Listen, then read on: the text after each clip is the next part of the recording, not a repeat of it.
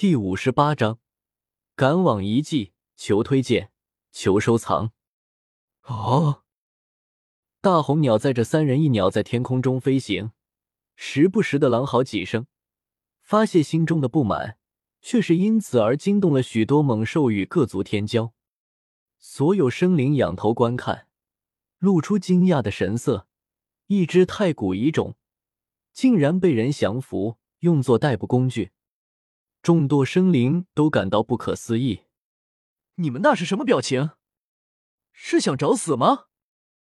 大红鸟俯视着下方山脉中的生灵，大声咆哮道：“一群土鳖！你们知道爷背上坐着的是谁吗？说出来吓破你们的狗胆！还不赶紧把头给老子偏回去！再看爷就下来灭了你们！”听着下方的议论声。大红鸟的暴脾气立刻就窜了上来，结果一头高足有上百米、浑身漆黑、毛发浓密、凶气滔天的巨猿突然冲向高空，簸箕大小的爪子向着他抓来，顿时吓得大红鸟魂飞魄散，嗷的一声怪叫，立刻撒丫子狂逃，猛力的扇动翅膀，化成一道火光从这片山脉上空消失。小心肝儿都差点给他吓爆炸了。萧猛根据原著剧情指引大红鸟前进，准备去百断山最重要的禁地之一，也是最珍贵的宝地之一的一处遗迹。路上，萧猛言明他只能在遗迹中待三天，所以要大红鸟加速前往。也正因为如此，在半路的时候，萧天遇到了族中的长辈。于是便选择跟着他们离去，因为他手中的那一罐太医真水实在是太过于珍贵，如果没有萧猛在身边，他根本就没把握将其保住，所以他不敢再跟着到处浪了。为了保险起见，他们打算找个地方躲藏起来，直到百断山脉开启。对于他们来讲，只要能够守住那罐神液，就是最大的收获。没多久。一道发光的门户出现，那是一条通道，可以离开这片泽国，前往另一个区域。大红鸟猛然冲了进去，片刻间就进入了另一片新天地。太古一种火云雀，刚来到这片天地，大红鸟就遭到了攻击，被人盯上了，想要将它降服。惊扰到我武王府捕捉的猎物，那就拿你来抵债吧。一个浓眉大眼。看起来能有十五六岁，英气迫人的少年，神色冷酷，盯住了大红鸟，并且发动了攻击。武王府，萧猛眉头一蹙，低语道：“这些人应该是为了捕捉一只太古遗种紫雕。”他环视下方的山脉，果然发现，在极远的地方有一头紫雕，通体紫莹莹，一双眼睛更是如红宝石般剔透闪亮。按照原著剧情，武王府子弟与紫雕发生战斗时，紫雕已经负了伤。然而那头紫雕此刻却是完好无损，在林中到处乱窜。也就是说，现在武王府的子弟还在埋伏期间，在等待受伤的紫雕入网。全力出手，擒拿这只火云雀！有人大吼，紧接着一个个少年天才腾身而起。向大红鸟扑来，张口一笑，符文喷薄，化作利剑划破空间斩来。为首的几人目光如电，祭出惊人的宝术攻击大红鸟。大红鸟不干了，道：“一群鳖孙，敢打老子的主意，我特么的炖了你！”他本来就不是个善茬子，再加上这些日子跟小不点儿厮混在一起。脾气就变得更加火爆，一听到这些人想要将他擒拿、将他驯服，脸色顿时就黑的不行。大老二，你去帮忙，赶紧解决这些喽啰，好赶往那处遗迹。萧猛踹了一脚正在打瞌睡的九彩天皇。对于大老二这个称呼，九彩天皇简直要崩溃，但奈何他不能把萧猛怎么着。否则，他定将这家伙镇压在茅寺里万万年。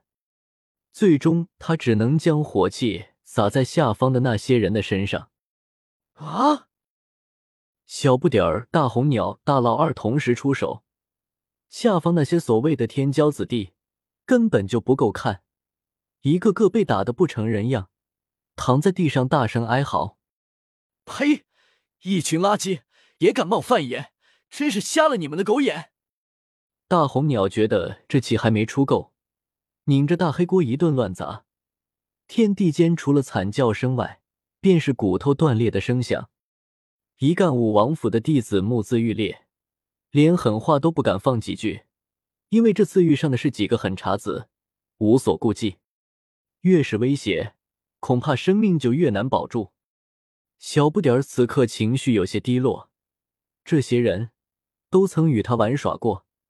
只是后来他的至尊骨被挖，他们就此疏远了关系，唯有少数人对他不离不弃。贼鸟，玩够了就赶路。萧猛撇嘴道：“这些人太弱，他没出手的兴趣。好了，这些人不值得你为他们伤神，因为他们在你最虚弱的时刻选择疏远你，那么就等于是抛弃。”萧猛安慰道：“面对抛弃你的人，你不要有恨。”但也不要对他们有情，因为这都不值得。把他们当成陌路人就好。如果他们要惹你，那么该杀的就杀，该废的就废，没必要对他们留情。大红鸟听出了一些门道，这凶残的孩子似乎与武王府有关。他情绪之所以变化，就是因为这些人来自武王府。不过他并没有开口询问什么，因为他刚刚感受到了一股刺骨的寒意。让他有种坠入九幽地狱的感觉。猛哥，你的话我会记在心里的。小不点儿很快就看开了，脸上露出了笑容。哇，哪儿有一只紫貂？是太古遗种，感觉炖熟了会很好吃的样子。小不点儿发现了那头紫貂，顿时眼放金光，兴奋道：“大红，我们过去。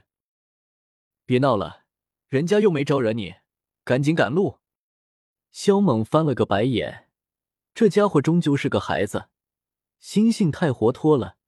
前一秒还很难过，下一秒就开心的不行。哎，可惜了啊！小不点儿恋恋不舍，突然上前抱着大红鸟的脖子，雪白的牙齿磨得咯咯作响。熊孩子，你大爷的！你想干什么？感受到小不点儿吐出来的热气。